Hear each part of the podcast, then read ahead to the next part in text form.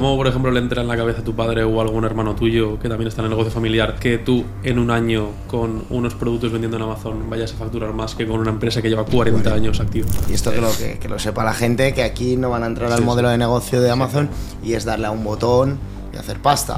Sí. Vas a tener problemas y cada vez más. Puede que no funcione, puede que pierdas dinero y una cosa en Amazon es que si tienes miedo a perder dinero, no entres.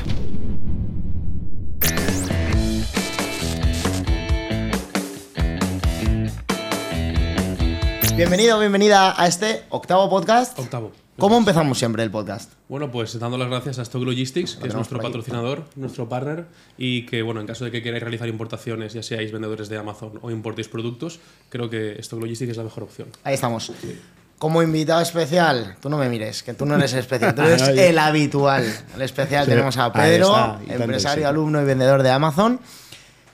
También tenemos al habitual, al DJ residente ya prácticamente, a Ya, mi segunda tierra ya, Valencia. segunda o tierra sea ya. que, nada, encantado como siempre. Tenemos aquí a- al estático, Sí. al que no se mueve, Sí, sí, sí, sí. Álvaro Rech, y por aquí Carlos González. Así que vamos a, a empezar este octavo podcast, esta charla entre colegas que prácticamente nos apasiona lo mismo, que tenemos los mismos retos y los mismos miedos y muchos problemas parecidos, pero...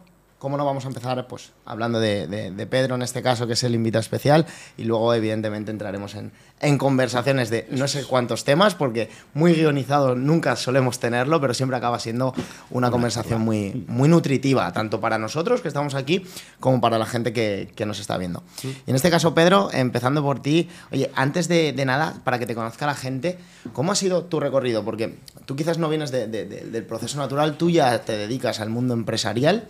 ¿Cómo, ¿Cómo ha sido tu recorrido profesional hasta que te da ese clic o ese latigazo de decir, voy a empezar en el mundo de Amazon? Pues, a ver, mi, mi click fue, bueno, como muchísima gente, la pandemia. Y, y nada, y nos quedamos en casa, nos quedamos la empresa, bueno, nosotros tenemos un negocio físico de, de la familia y, y nos, nos tuvimos que quedar en casa igual que muchísima gente.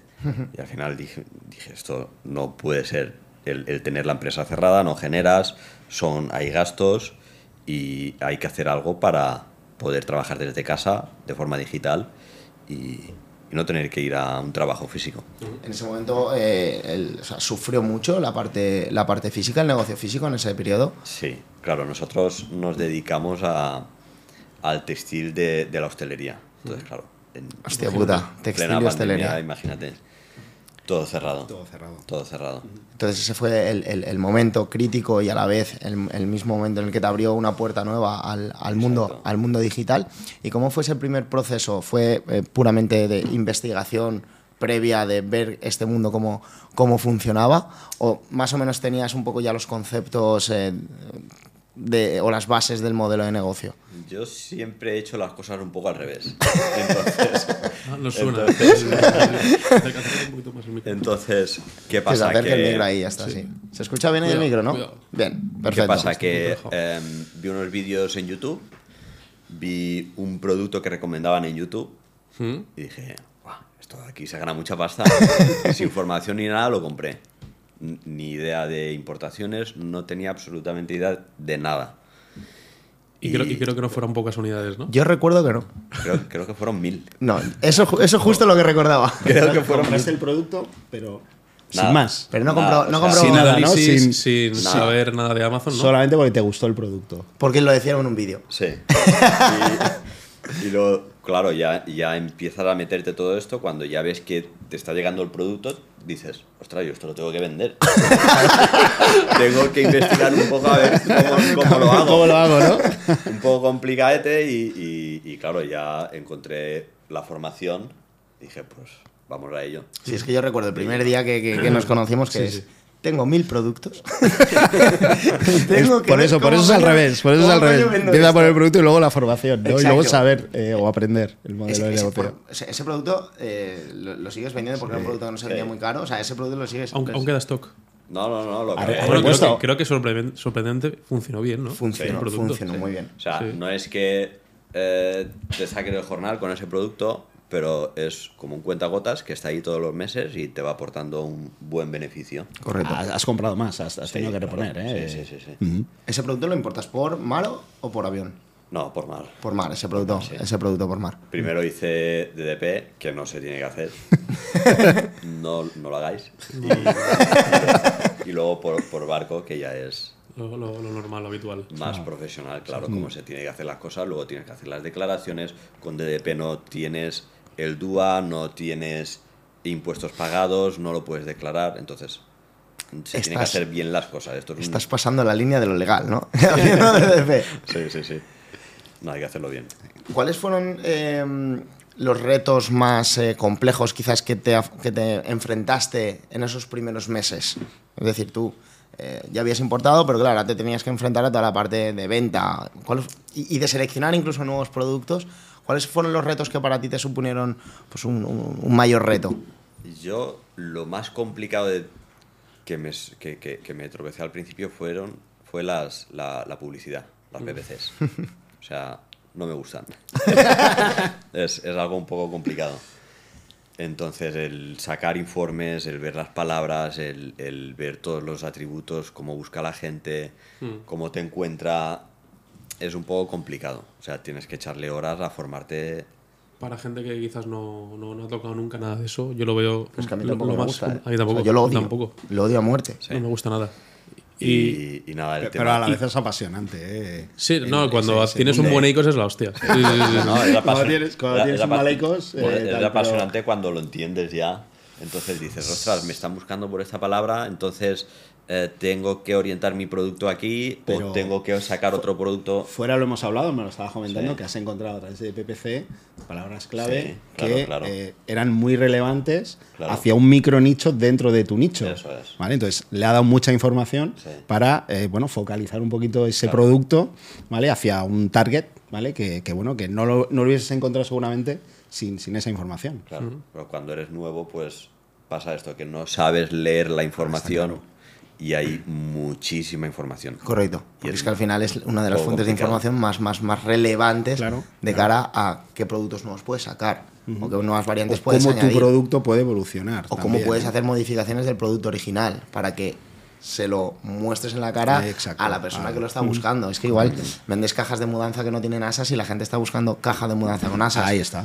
Y tú quizás no tengas asas y ya es una modificación a tu producto que posiblemente también sea una diferenciación de cara a ese nicho. Exacto. Sí, sí. Así es. O Sí, otra sí. variante. Otra variante. Tienes dos variantes. Correcto. Correcto. Tienes dos productos diferentes. Sí, al final yo creo que a Amazon le gustan mucho las variantes y yo creo que siempre que añades, yo, yo lo estoy haciendo ahora con unos productos que llevo vendiendo años y este último pedido que he hecho eh, he añadido diferentes tipologías de producto al mismo listing, pero son prácticamente, prácticamente iguales, diferencias de color y tal, que al final lo que le das al comprador es más opciones. Y si por ejemplo haces un pack de 5 unidades, en la variante puedes hacer un pack de 2 o un pack de 10 y de cada uno de esos packs colores diferentes. diferentes. Y al final Amazon eso lo, lo valora mucho porque le das muchísimas opciones al cliente. Y igual te posiciona más respecto a gente que solo tiene un color y un pack. ¿Sabes? Eso yo creo que Totalmente. es interesante hacerlo. Totalmente. Entonces, en ese momento, eh, tú ya tenías un producto previamente importado, sin ningún tipo de estrategia, pero luego decidiste, evidentemente, ampliar catálogo. Claro. ¿Cuáles fueron los, los puntos claves a la hora de decidirte por un producto o por otro? Pues em, elegí, bueno, sumé dos productos a, a mi catálogo. Uno que el, el que elegí a través de la formación, em, analizando los, los- los diferentes nichos y todo. Y luego otro que me regaló mi pareja y dije, ostras, me gusta. Lo busqué, unos números espectaculares, dije, pues voy a por ello. ¿Es posible que ese producto sea un tipo de producto que no recomendamos para nada en la formación? Exacto. O sea, que te, te la volviste a jugar. Sí. Grande. No, pero bueno, salió sí, bien. pero, pero salió, no, salió, bien, sí. no, salió muy bien. Salió muy Está bien. saliendo, está saliendo bien. Vaya. Sí, a ver, es complicado. Es- no se recomienda, pero, pero no porque no se pueda, sino Exacto. porque es mu- muy complicado. O sea, necesitas mucho stock, mucho dinero, mm, hay muchas devoluciones, hay muchas quejas, y entonces, si eres novato como yo, pues, bueno, te entra el estrés. y las devoluciones y todo. Lo que pasa es que tengo, bueno, tienes una parte positiva, es que tú ya llevas en el mundo de los negocios tiempo y lo que es la, lo, que es la parte de resolver problemas ya lo tienes pelado. Sí, entonces, más- más o menos. entonces eso ya lo tienes más o menos pelado, que al final son problemas que igual desconoces en este nuevo mundo, pero que al final es un problema que se le va a encontrar una solución. Con lo cual, esa parte mental tú ya la tenías y la tienes más que interiorizada. Sí. Que al final una cosa, nosotros sí decimos en la formación una estrategia de buscar productos, pero que, que, que no es la definitiva ni mucho menos, ni, ni mucho menos. Es una que minimiza riesgos. Exactamente, es una Vale. estrategia para gente que está empezando. Exacto. No, no, Y- no es no venderlos, Exacto. simplemente que al principio Hay que tiene ciertos componentes Hay que ir con puede cuidado. ser, Hay que ir con cuidado, simplemente- tener más riesgo. es, si va a ser tu primer producto, intenta hacerlo lo más sencillo posible. Cuando ya se han sentado las bases y cuando tienes capital para invertir y tienes esa tranquilidad, te puedes meter ya en los jardines que tú quieras. Exacto. O sea, y al final hay jardines que, que- que- que los tocas y, Sí, y- y salen y bien. al ser más complejos, pues tienen mucho más volumen de ventas o estás más solo en ese, Mm. en ese, en ese mercado. Sí. Vale, importas, eh, esa- esa- decides esos dos productos. ¿En, en- en qué proceso estás ahora mismo de, de- de escalado, de proyección de, de tu proyecto? Porque estás ahora mismo cerca de los 150.000 de facturación, ¿no? Un poquito más. Un poquito más de 150.000, ¿en Sí. cuánto tiempo? En 11 meses llevo ahora. O sea, ni un año. no, llevo, no llega un año, ¿no? Ni un año. O sea, ¿qué clic te mental te hizo a ti? Porque yo creo recordar, tener una conversación contigo, que tu entorno te decía que, no, que, eso, que eso era una mentira. Que es un poco complicado. Que vaya con cuidado, que es difícil, que hay mucha gente, que eh, puede que no funcione, puede que pierdas dinero. Y una cosa en Amazon es que si, si tienes miedo a perder dinero, no entres.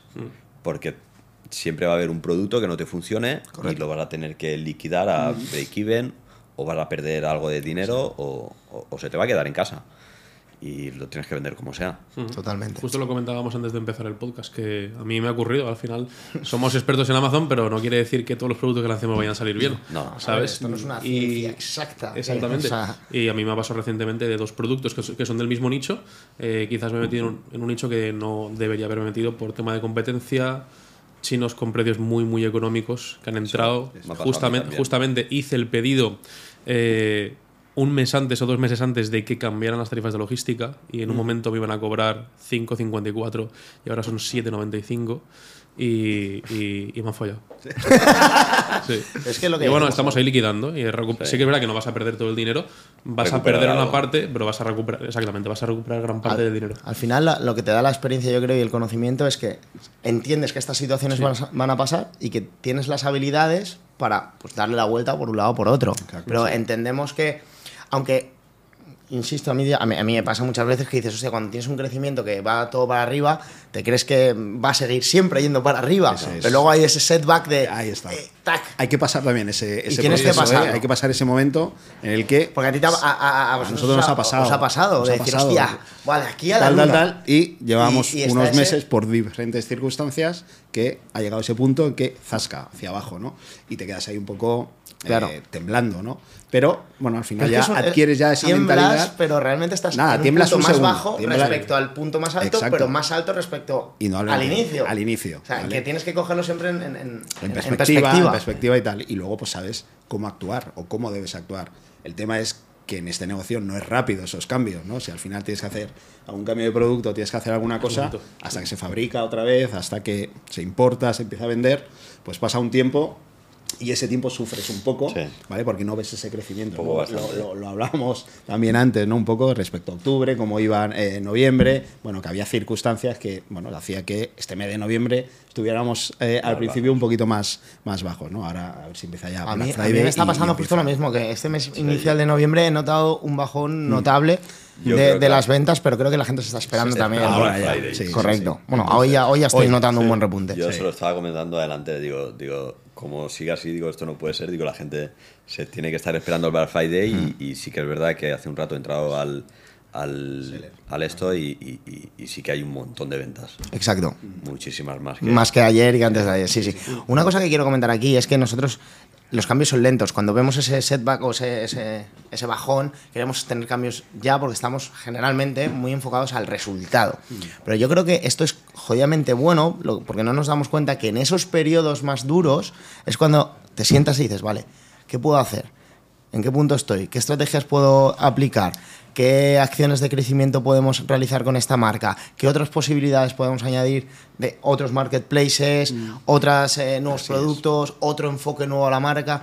Y eso es puro crecimiento que, que- que- que- que la marca y vosotros, nosotros como profesionales, eh, vamos teniendo. Entonces, eh, creo que tiene una parte muy positiva estos, estos bajones, por Sí, así sí, sí. decirlo, para seguir nutriendo el proyecto. Y tú, profesionalmente. Sí, sí, es, es así, porque, bueno, eh, cambias, eh, te planteas un poco en ese papel, Sí. es decir, bueno, ¿qué estrategias tengo que empezar a va bien, implementar? no me planteo nada. No haces nada. Claro, me te quedo quedas ahí y no haces y nada. digo, no voy a tocar nada, no vaya a ser que la líe. Bueno, hemos- cambiado productos, hemos brandeado producto, hemos añadido packaging un poquito, bueno, bastante mejor, bueno, ciertas eh, acciones que seguramente si no hubiese pasado seguramente eso, no, no te planteas. ¿no? Claro, Entonces desde- al final también es, parte del crecimiento. Desde ¿no? el principio es un poco complicado por eso, porque no tienes tanto presupuesto como para dedicarle al packaging o para dedicarle a ciertas cosas. Entonces necesitas escalar un poco y, y cuando ya ves que tiene resultados, pues ya intentar mejorar todo un poco. profesionalizas, exacto. Es que al final el gráfico, digamos, de crecimiento de un vendedor no es para arriba. Hay un montón de altibajos. bueno, no, del, no del vendedor, sino del emprendedor en general. Sí, Totalmente. Y, y son, son, necesarios para seguir creciendo. Sí, sí, sí. sí. Así es. Totalmente, pero sí que es verdad que, como dice Pedro, lo, lo- lo ideal, si estás empezando, es vender de la forma más sencilla posible y luego cuando ya tienes beneficios, empiezas a hacer ese tipo de mejoras de packaging, de flyer que puedas meter dentro del packaging, Claro, de eh, cualquier tipo de Entonces, optimización. cuando realmente puedes negociar con el proveedor porque realmente estás comprando más stock. Tú al principio compras 200, 300 unidades. Te va a eh, decir, bueno, Sí, vale, te limita, ¿qué te limita mucho otro más. no es puedes hacer mucho cuando ya empiezas a comprar más. Entonces, cuando le puedes decir, oye, quiero un- este packaging, lo quiero personalizado, quiero un flyer dentro, quiero que lleve esto, quiero que lleve lo otro. Hasta mientras no puedes. ¿Te has planteado en el podcast anterior, que hemos grabado hoy también, eh, ¿te has planteado el tener una web propia de las marcas que creas o por ahora está, m- es un aspecto lejano? No, no, no, no tan lejano. O sea, ya quería haberlo hecho ya, pero el tema es que con dos negocios es un poco complicado sacar el tiempo suficiente como para, Sí, porque- para, para todo esto. Porque cómo, o sea, claro, porque ¿cómo es tu día a día en este caso? ¿Cómo, ¿Cómo te gestionas tu tiempo teniendo dos negocios, uno físico, además de ello, y el de Amazon? Pues mi día a día es levantarse temprano, muy temprano, ¿A las 5 de la mañana? 5 o 6. Hostias. Los días que tengo que hacer cosas en Amazon, pues abro el ordenador, hago lo de Amazon. Algunos días luego me voy a hacer deporte y luego a trabajar, otros días directo a trabajar. Y el deporte para... para, Para... Vale. Y, y nada, ocho horas en, el, en mi empresa física y, y a ratillos como puedo en, en Amazon. Bien por la mañana a primera hora o a última hora cuando, cuando llego a casa. Y cuando, cuando te enfocas en lo de Amazon, ¿cuáles son las tareas principales que sueles revisar? Primero ver que no haya ningún problema. Toda la semana ahora hay problemas. Todas. Entonces, primero ver que no hay ningún problema y ver si hay algún mensaje de, de clientes. Si hay algún mensaje, resolver las dudas o resolverles los problemas que hayan podido tener y ver cómo está la publicidad, ver eh, cómo está rankeado la posición, si tienes que hacer alguna estrategia, si te has quedado atrás, tienes que hacer alguna estrategia para volver a subir. ¿Con Keyword Tracker lo vas, lo vas viendo todo o cómo, cómo vas viendo el posicionamiento de...? Mm, No, yo entro al, al- Amazon y pones palabra clave y miras pues, Claro. Ah, vale. Claro. Vale. y, y de ahí ya ves el posicionamiento que tienes en, en tu nicho. Es que, eh, eh, ¿tú tienes Gilunten en activo ahora? No, Vale. Jungle Scout. Ah, bueno. Coca-Cola Pepsi, ¿no? Coca-Cola, Pepsi. Es que elige el que más le gusta. Sí. Young Scout no sé si lo tiene el, el Keyword Tracker. Creo- Creo, Creo- que, creo creo que, que sí, sí. eh, pero no, Sí. no la domino tanto tiene como algo, Helium. algo pero- parecido. Vale, vale, No vale. es, o sea, Helium 10 es lo, lo más comercial, ¿no? Pero sí que es verdad que se pasan con el precio. Es muy caro. Sí. Son caros de ¿Y cuánto- cojones. ¿Cuánto es Jungle Scout? Bueno, nosotros lo tenemos también. Yo pagué- 59. por. Creo, creo, 69. creo que fueron, yo hice un pago anual, creo que fueron 400 y algo. Ah, coño, Ah, el pago anual te salió bien. Pago Sale- anual. sale Cuatro, bien. cuatro meses de Gilunten. Sí, y no sé si Helium 10 tiene la, la, la herramienta de pedir, pedir las reseñas Sí, Sí, sí, claro. Follow up. automáticas. Sí. Pues bueno, yo Mediante lo, email. Lo hago con Jungle Scout. No sé cómo lo hace Jungle Scout, pero cada cinco días eh, los productos, o sea, los pedidos que han sido devueltos, esos los descarta, pero los que no, envía. Y la verdad es que funciona muy, muy bien. ¿Envía mail o simplemente le da el botón de solicitar reseña? No tengo ni idea. no tengo ni idea. Yo sé que me llegan las reseñas. Vale. O sea, ¿Te, te avisan cuando te han puesto una, una reseña? No, no, no avisan. Yo cuando, o sea, cuando yo adquirí Jungle Scout, activé esta herramienta y nada, a la semana, no sé si eran 50 o 60 reseñas de más. O sea, nuevas que habían entrado. Qué locura. Entonces, es una muy buena. Porque una cosa, eh, imagino que tú ya estás más o menos 20.000 euros de- al mes de facturación. Sí, entre 20 y 30. Más o Entre menos. 20 y 30, Sí. imagino que tendrás un margen entre un 15 y un 25%, un 18 y un 25% aproximadamente. Neto, mira, el global neto tengo sobre el 16. Vale. ¿vale? Luego hay meses que hago más PPC, hay veces que hago meses que hago menos, entonces depende del mes. Pero yo el margen de mis productos está sobre el 40-50. Vale. Y, en- y ahora que tienes, digamos, un margen bastante saludable, ¿no te has planteado el poder externalizar alguno, alguna de las tareas que, que conlleva Amazon, como puede ser que alguien te gestione la publicidad? Todavía no, porque lo que quiero es reinvertir todo En hasta- producto. Claro, claro, porque yo de momento estoy vendiendo solo en España. Vale. No tengo suficiente capital como para adquirir más stock y irme a otros países. Me parece una decisión cojonada, porque muchas veces eh, nos pensamos, eh, pensamos en internacionalizar muy rápido. En plan, he hecho dos importaciones de un producto, vendo en España y ya me quiero ir fuera. Pero te hace, te hace falta mucho capital. Claro, yo, yo creo que, que Claro, es mucho. m- mucho más sensato controlar un país bien Sí. Y cuando lo tienes bien establecido, O sea, te- irte ten- a uno más. tener el suficiente stock como para no estar padeciendo en, en este país. Exacto. Y, sí. y cuando ya tengas esto de sobra, pues entonces ya otro. Cuando ya tenga dos o tres países abiertos, pues entonces sí que ya empezar a delegar cosas. Tenemos ahí alumnos en, en la academia que son impacientes y que, eh, nada, eh, empiezan a vender y la primera pregunta, oye, ¿cómo puedo vender en Italia? ¿Cómo puedo vender en Francia? Claro. Ya. Ostras, eh, estabiliza muy bien Sí. eh, España, eh, tu producto y luego ya habrá posibilidades de crecimiento. ¿no? Por- no, no ven esa parte, ¿no? les cuesta ver esa parte de decir, bueno, si empiezo a internacionalizar es que Claro, no, lo, lo que, necesito stock. Lo si que no, puede, lo que poco- puede poco vas pasar es que vender, estén ¿no? rompiendo esto continuamente, en- tanto en España como en otros Como países. como en todos. Y cuando Te rompes stock, nada. te desposicionas y, y ni estás bien en un país ni estás bien en Es otro. o una, sea, es una visión que, que cuesta a veces. Sí, eh, Sí. eh, yo en mi caso personal y, y muy al hilo con, con, con Marius, que lo hemos comentado alguna vez, estamos enfocando a productos FBM, eh, en mi caso, entonces estamos tratando de centralizarnos mucho en España. Y España nos pensamos que es un país, es pequeño como tal, pero es que se pueden hacer números muy potentes, únicamente en España. El otro, el otro día leí de, de usuarios Prime en, en Europa, creo que eran 150 millones. 25 millones eran de, O sea, de que, que- España. que- que además que es uno de los mercados Europa. más sencillos de posicionar, Muy porque es, fácil. es muy sencillo de posicionar. Es un mercado que si te estableces bien y, y- y- y te haces fuerte, pues tener números muy, muy interesantes. Está teniendo números muy buenos solo, solo en España. O sea que, Sí. que Totalmente. Es la, la- la posibilidad de crecimiento de ventas empezando a vender en, en otros países. Es, es Y que la internacionalización no es tan sencilla como la pintan. No, no, no. Que no. no es traducir un listing Ya está. y a No, vender, sino que es que es entrar a un mercado nuevo, es una cultura nueva. Eh, Lanzamiento nuevo. es un lanzamiento nuevo, es, es- es- es todo un sí, proceso nuevo. Es que por, por cada lanzamiento se va muchísima pasta. Pero mucha, Sí, mucha. sí, bueno, al final es. Pero tienes que posicionar. Es que Sí. si no se posiciona.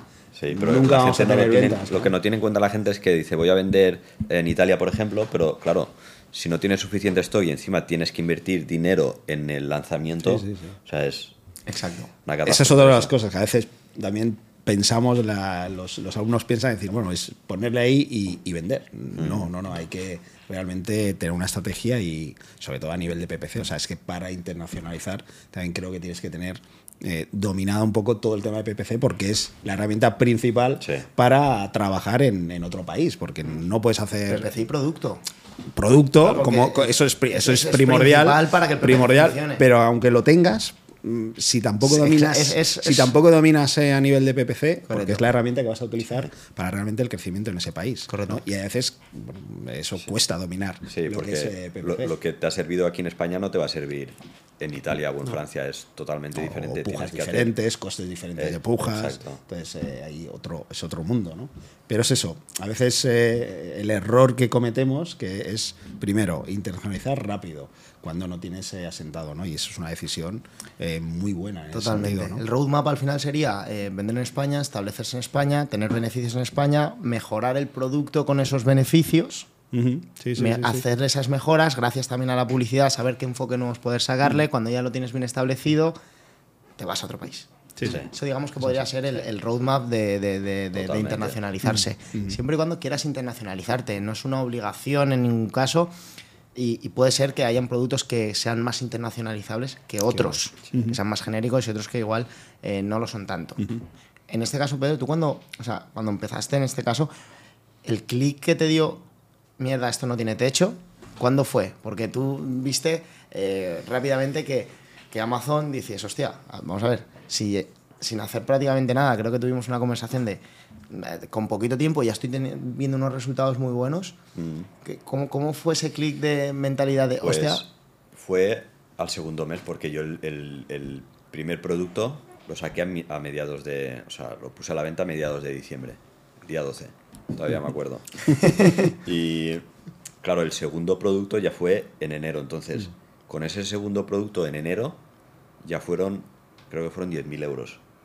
Entonces, claro, dije, madre mía, digo, esto puede continuar. O sea, si con un producto puedo vender esto, digo, vamos a, a seguir a con... continuar. Claro, Lo que pasa es que es lo que estábamos hablando antes, que, que te hace falta muchísimo stock, muchísimo capital, porque si vendes 10.000 euros en, en un mes, te hace falta dinero para suplir ese stock. Entonces, estábamos hablando que tienes que gastarte un dinero, el, el producto tarda en venir y es dinero que tienes, ahí, que tienes que tener ahí parado. correcto. Entonces, estas cosas hay que ir poco a poco. No puedes vender mm, 20, 30, 40 mil euros en un mes y esperar que te cueste poco de comprar. Exacto. O sea, tienes que tener mucho capital ahí invertido. Porque ¿cuántos productos tienes ahora mismo? Creo que son nueve. Nueve productos. nueve. Hay un producto con tres variantes que no funciona. Estoy liquidándolo y se va fuera. Y a por otra otro. cosa. Ya por otro. Sí. ¿Todo dentro de una misma marca, paraguas, o estás haciendo marca por, por nicho? Eh, de momento es una marca. ¿Vale? De momento estoy en ese nicho y cuando tenga que abrir otra mar- otro, otro nicho, pues abriré otra marca, posiblemente otra tienda. Y entiendo Vale. que no, pero no, no hay ninguna posibilidad de que tu negocio físico o familiar puedas digitalizarlo No. y eh, No, porque nosotros no, no tenemos producto propio, o sea, nosotros simplemente somos como la mano de obra. Entonces, no tenemos un producto propio que se pueda poner a la venta. Simplemente somos mano de obra. Vale. ¿Pero so- ¿Sois fabricantes o Sí. fabricantes? Sí, pero no de nuestro producto. Sí, sí, de, de- de otras marcas, ¿no? De, Eso de- es. de ropa de hostelería. Eso es. Vale, vale, vale. Eso es. Entonces, y ahora entiendo que todos los productos que tienes en catálogo están en FBA, Sí. Todos en FBA. Todos. ¿Cuáles son los principales eh, retos que tienes ahora a la hora de seguir creciendo? Porque ahora estás entre 20 y 30 mil. ¿Cuáles son, serían los retos o los objetivos que tienes para pasar a 40, 50, 60 mil euros al mes? Simplemente ampliar catálogo. O sea, ser paciente para eh, recoger beneficios y ampliar catálogo.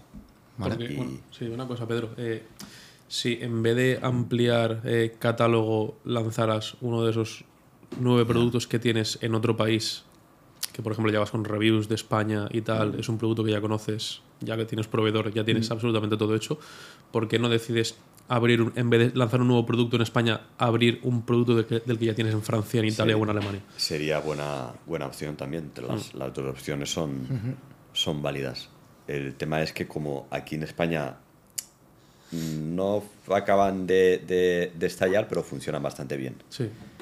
Entonces, quiero validar, como estos, este producto que tiene tres variantes se va afuera, quiero meter otro, que funcione bien, validarlo aquí en España y entonces ya sacarlos poco a poco fuera. Claro, porque al final eh, España creo que de los cuatro o de los cinco grandes es el más flojito de todos, Sí. ¿sabes? Eh, si tienes un producto que yo, por ejemplo, ya tienes más de 100 reviews, Mm. por ejemplo, eh, ya puedes abrir otro país que seguramente haya incluso más demanda Claro. y ya llegas con unas cuantas reviews. Claro, pero estamos en lo mismo, te hace falta más capital. Entonces, Claro. hay Sí. que ir paso Sí. a paso. Te, hace, te hace falta más stock Sí. y luego para, para todo el proceso de lanzamiento. Pero bueno, Claro, al hacer, final- hacer un lanzamiento inviertes bastante dinero y si te quedas sin stock, te desposicionas No, no, y, está y claro. tienes que hacer otro. Tienes que asegurar primero el, Sí. el- el stock.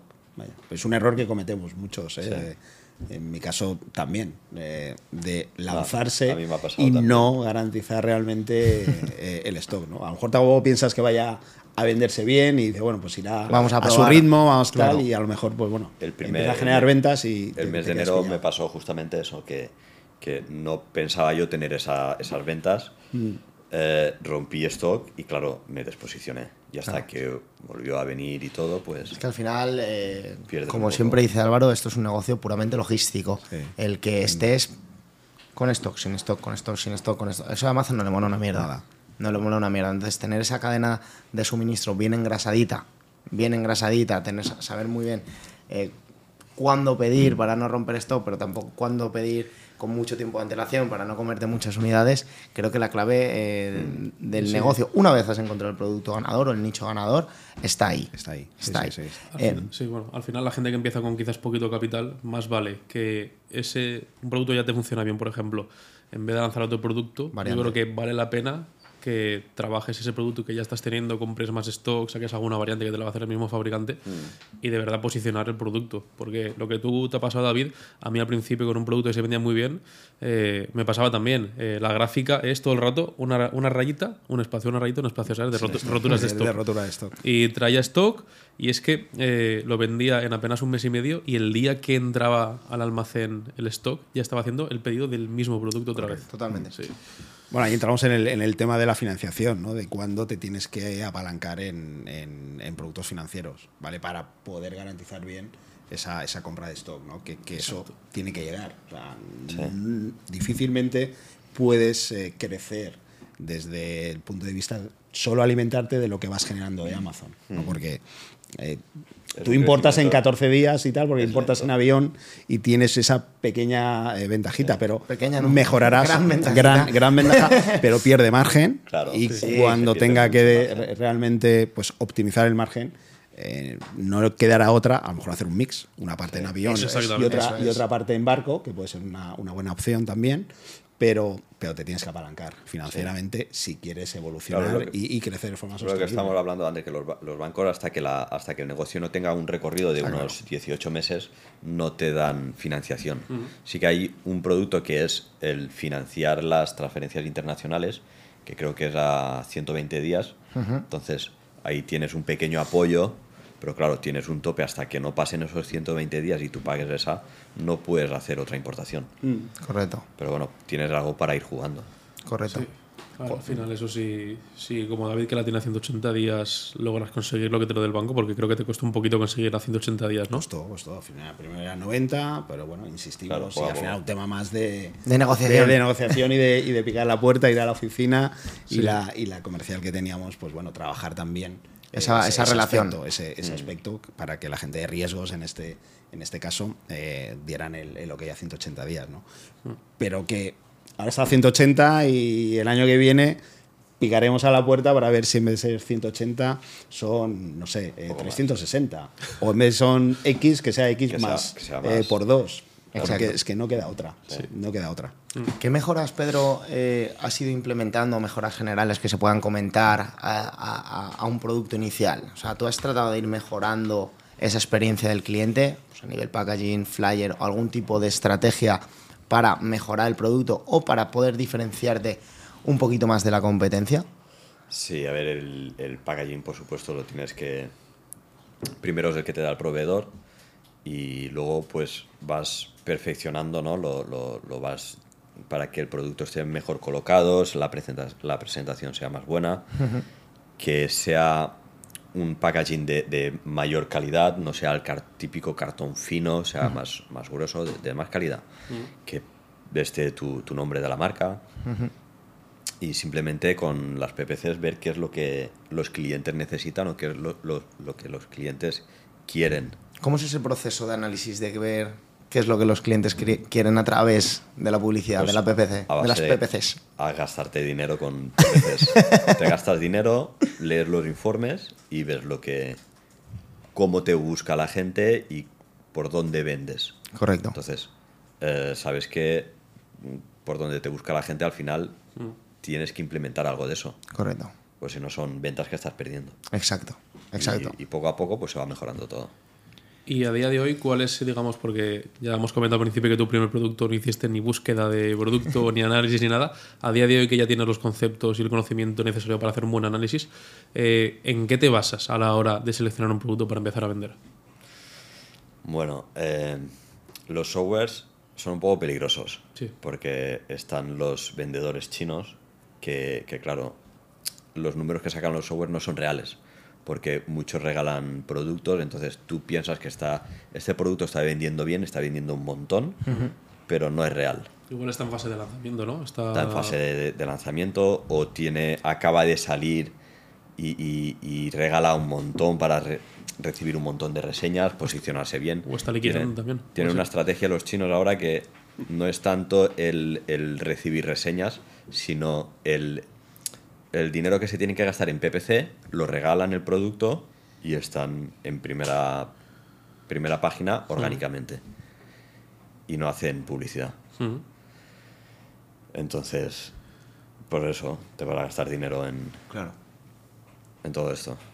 ¿Tienes la capacidad de irte a otros marketplaces? Como De momento no. por ahora no. Fo- De full momento focus, no, porque full focus estoy- en, en- en Amazon. Enfocado en Amazon, ya me está costando el cada vez tener más stock.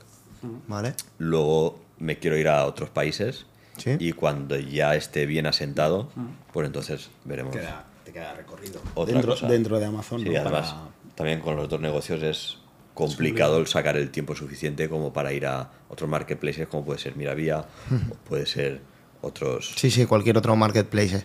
¿Tienes alguna cifra en tu cabeza como objetivo de facturación? A través de Amazon o otros marketplaces, pero en global, que te gustaría alcanzar? que me gustaría alcanzar. Hombre, todos queremos facturar más. Yo me había, me había propuesto este año entre 200 y 250, no sé si llegaré. ¿Este año, 2023? Sí, ¿Vale? O sea, Entonces- tu primer año. sí. Tu primer año, más de 200. Entonces, no sé si llegaré, pero así ni todos son. Los que tengo son muy buenos números.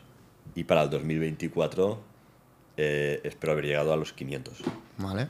Porque Guau. ¿tú crees que en 2024 vas a facturar más con tu negocio de Amazon que con tu negocio físico? Hombre, claro. Ya, ¿En 2023 ya lo estás consiguiendo?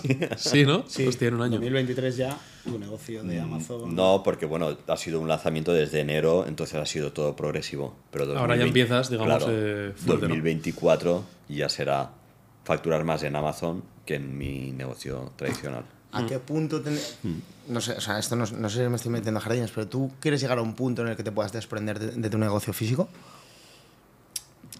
Un O por lo menos no físico, estar tan presente. Claro, empezar a delegar un poquito más las cosas. A eso me refiero. Sí, eso sí. Eh, desprenderme del me costaría un poco porque ha sido un negocio de la familia de toda la vida. Claro, esto es el... el- Y Claro, porque De, de ahí ha salido todo. sí, De ahí sale de todo. ahí y- nos hemos criado, bueno, mis padres lo montaron mis padres, nos criaron a, a los hermanos, que somos tres, y, y ahora estoy yo y ¿cuánt- ¿cuántos años tiene la empresa?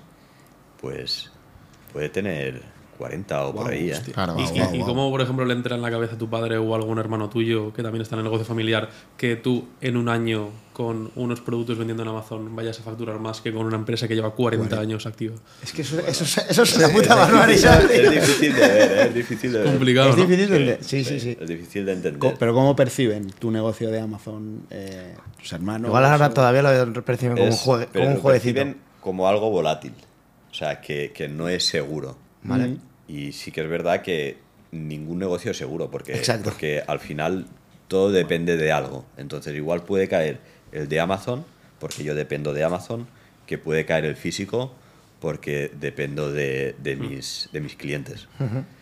Entonces, todo tiene riesgo. Claro, lo único que el físico, pues como que lo ves y te lo crees porque lo ves ahí. Bueno, el- luego llevan eh, 40 años. Saben que, que hay esa, ese conocimiento de ese Claro, negocio y, bastante y asentado, está muy, muy asentado, ¿no? Sí, Meterse en, ese, en, en otro tipo de negocio, tipo Amazon eh, o tipo online, pues a veces cuesta. Sí. De, Al final- Cuando vienes del tradicional, Claro. tradicional. Y es la mentalidad, ¿no? Quizás de, de la gente que tiene nego- negocios físicos desde hace muchos años.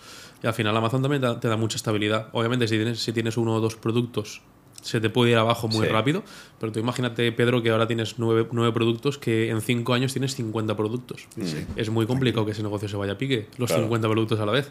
¿Sabes? Que sí que va a pasar, que igual va a llegar pinche uno. o que dos alguno o tres o pinche, que alguno pase Exacto, algo, pero porque llegue algún chino que sabemos que ponen ¿Qué precios pasa? muy y hacen alguna estrategia así, Ha pasado. alguna pirula, ¿sabes? Pero vas a tener otros 40 y pico que sí que están funcionando. Claro, si no funciona uno, funciona otro. Exacto. Porque problemas también hay todos los días. Y esto lo, que, que lo sepa la gente, que aquí no van a entrar al modelo de negocio de Amazon y es darle a un botón y hacer pasta. Sí. Vas a tener problemas y cada vez más. Muchos. Mucho. Muchos. Ya he tenido dos con aduanas. Uno fue porque im- importé el producto de plástico, ¿vale? Reutilizable.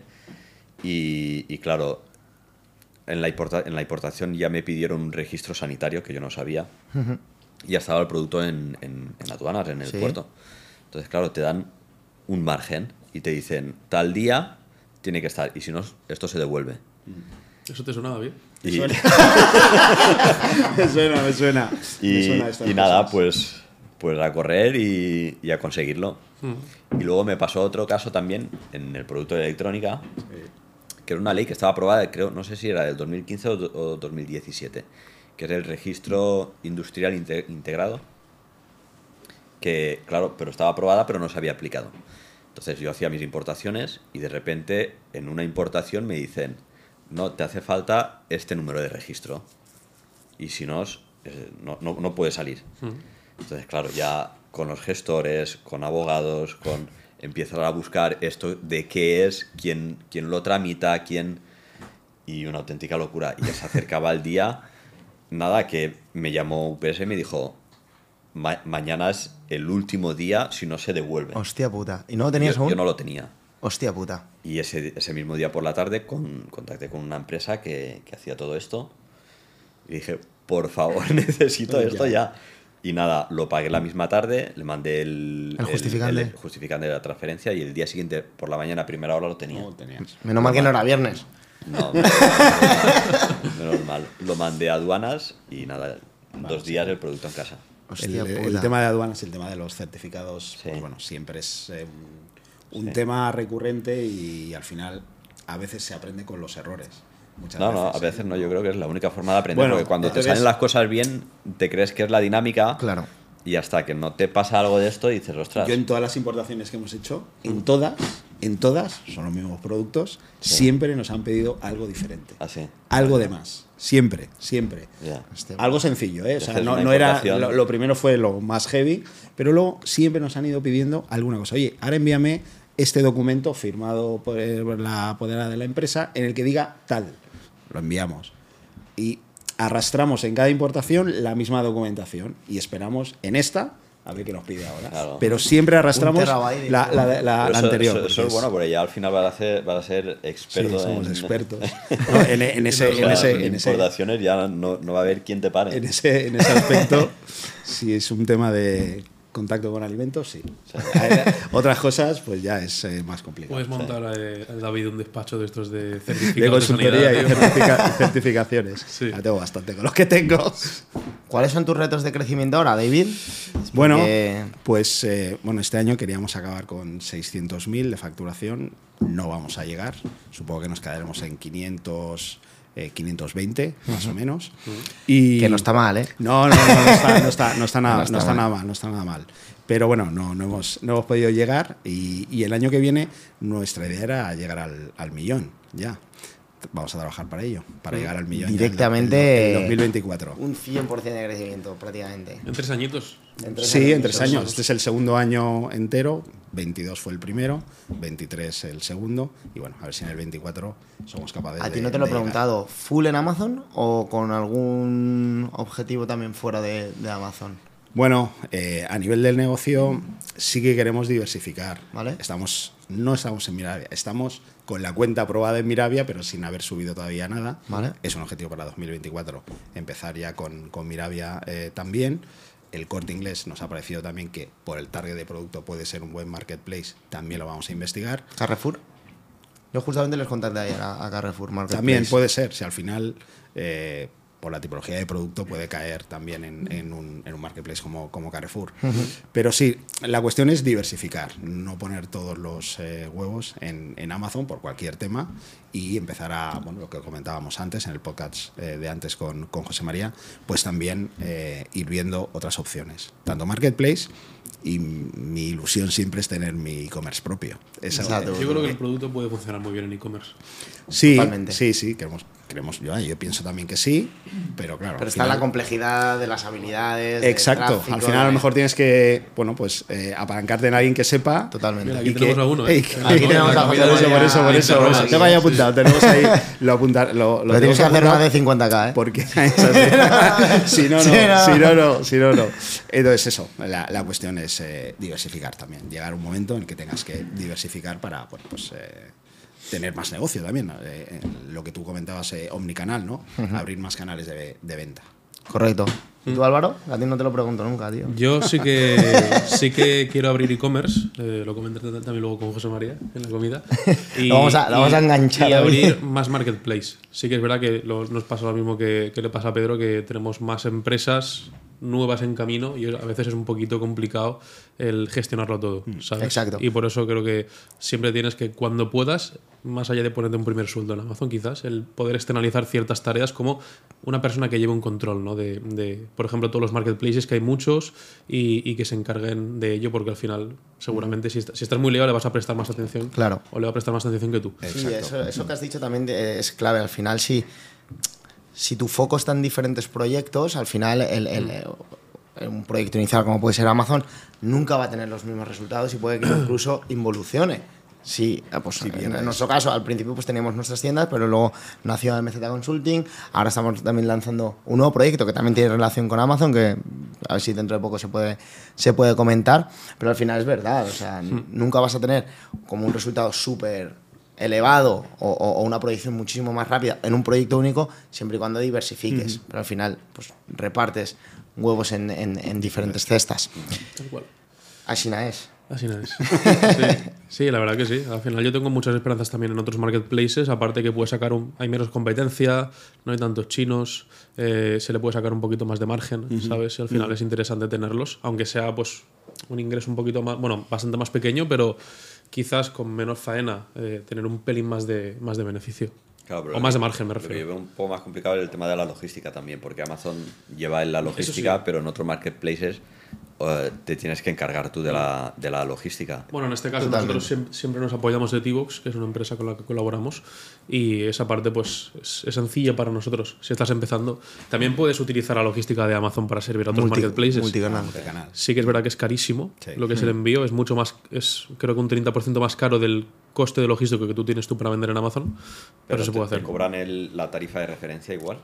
No, o- o no, te cobran tarifa de referencia, te cobran la tarifa de logística más un suplemento. Claro, te lo, te lo van clavando por ahí. Sí que es verdad que quizás no, no quedas del todo bien porque a la gente le llega la- el producto en una caja de Amazon, ¿sabes?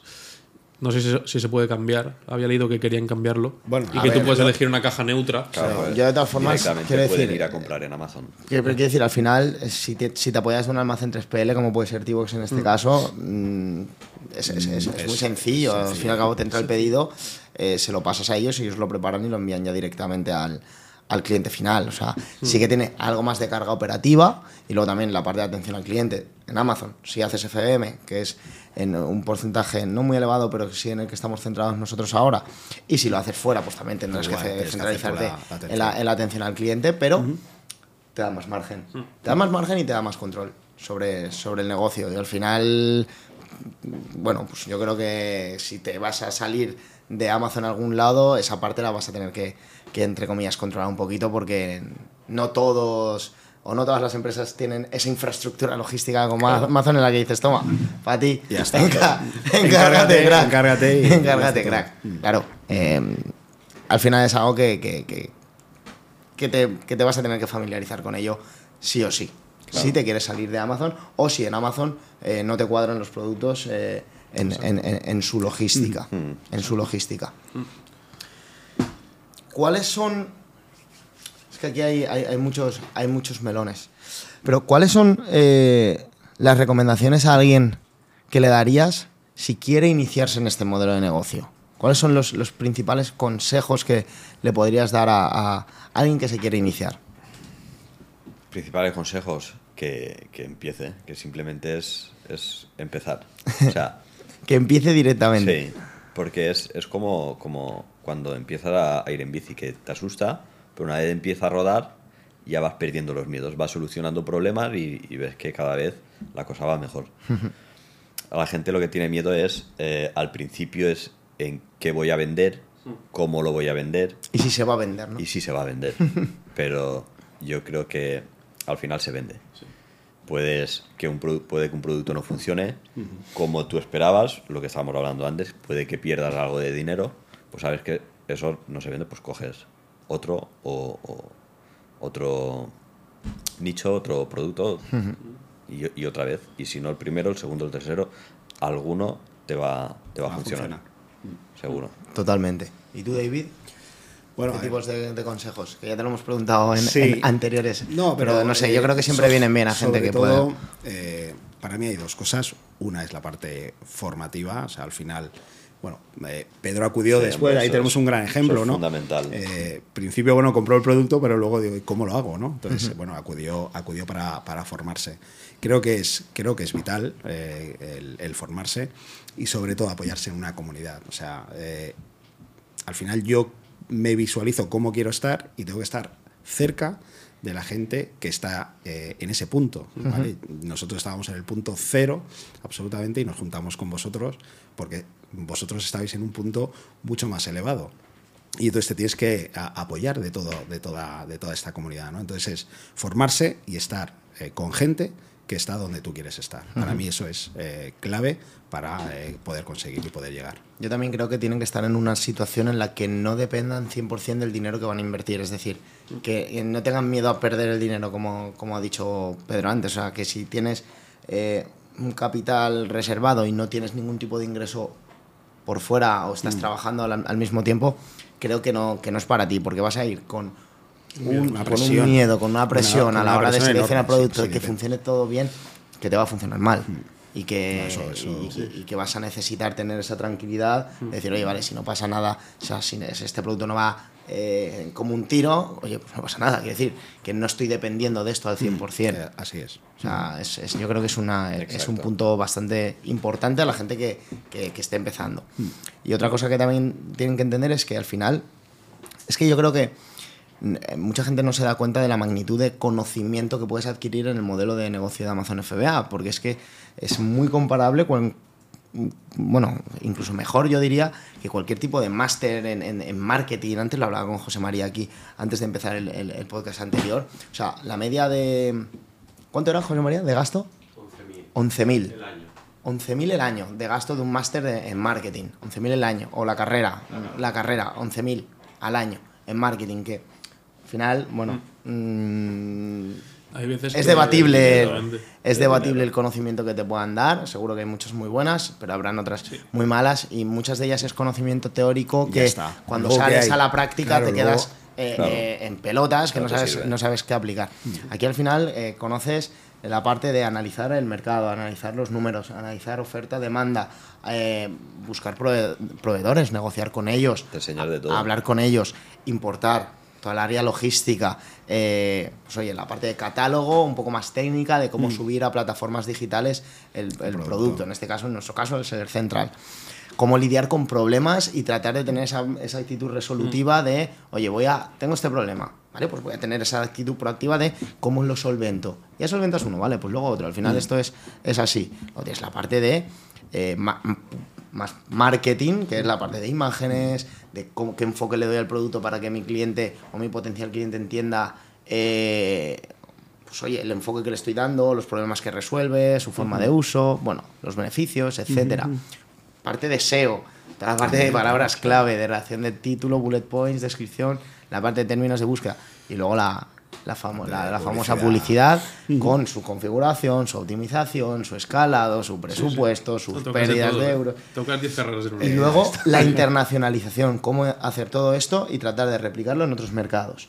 Y lo mejor de todo, que en un año tienes un negocio, ¿sabes? Tú igual haces un máster y, y- y en un año, bueno, pues ya búscate la vida, Bueno, sí, ¿sabes? Eh, Ponemos el, el mismo ejemplo, ¿no? Compras la formación, qué formación te puede facilitar crear un negocio en el que, bueno, pues al año puedes facturar 200, 150, 300 mil o, o Y lo si que no sea. quieres tener un negocio, tienes las habilidades Tienes para las habilidades para monetizarlas después. sí, sí, Exacto. para Exacto, oye, pues a ti te ha apasionado empresas. el mundo de la publicidad y te focalizas más en eso. Ahora ya que Mm. conoces eh, este mundo, pero no quieres tener tu negocio, pues oye, te vas a tocar a empresas y tú les gestionas el catálogo de otras empresas en Amazon y cobras por ello un fijo y, y una comisión. O trabajas en una empresa que soliciten este tipo de, de puesto y estás más tranquilo, pero oye, y cuando quieras ya lo, lo- te lo Ya, montarás. ya- ya tenemos alumnos que empiezan un poco Sí. a esa, a esa parte también. A mí me Sí. han llamado un par de empresas, pero claro, por falta de tiempo no, no puedo. No, no, Prefiero no. centrarme en lo mío.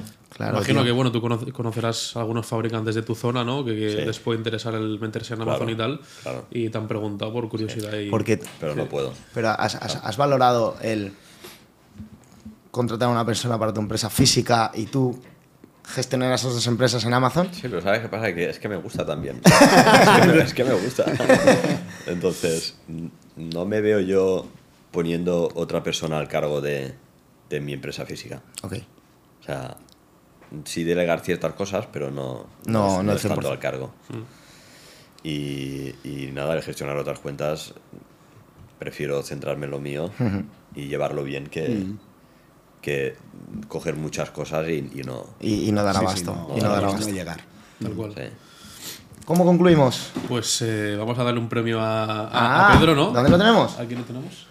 Que bueno, de hecho, la verdad que está casi más cerca del premio de 250 que el de 100, porque a Pedro en el evento ya le dimos el, el premio de 50k, eh, creo que el 17 de Sí, junio. no, sí, para que lo vean. Exactamente, el 17 de junio. Y bueno, hace, hace un montón ya que llegas a los 100.000. Sí, Estás ya en ciento y pico mil. meses. Ya ves, en- aquí, aquí fue cuando le dimos el de 50, en Eso- el, en eso el escenario, luego un mes, de- un mes después llegó a 100. Y, y bueno, cuando llegas a 250, pues también va a ser otro. O sea, Enhorabuena, dando este. Tiago. Enhorabuena. Nada, muchas gracias. Y bueno, y, Buen trabajo. y- y con esto al final, bueno, dentro de la academia tenemos eh, eh, pues como un sistema de premios y de cinturones para ir motivando a- Exacto, a- exacto. al personal.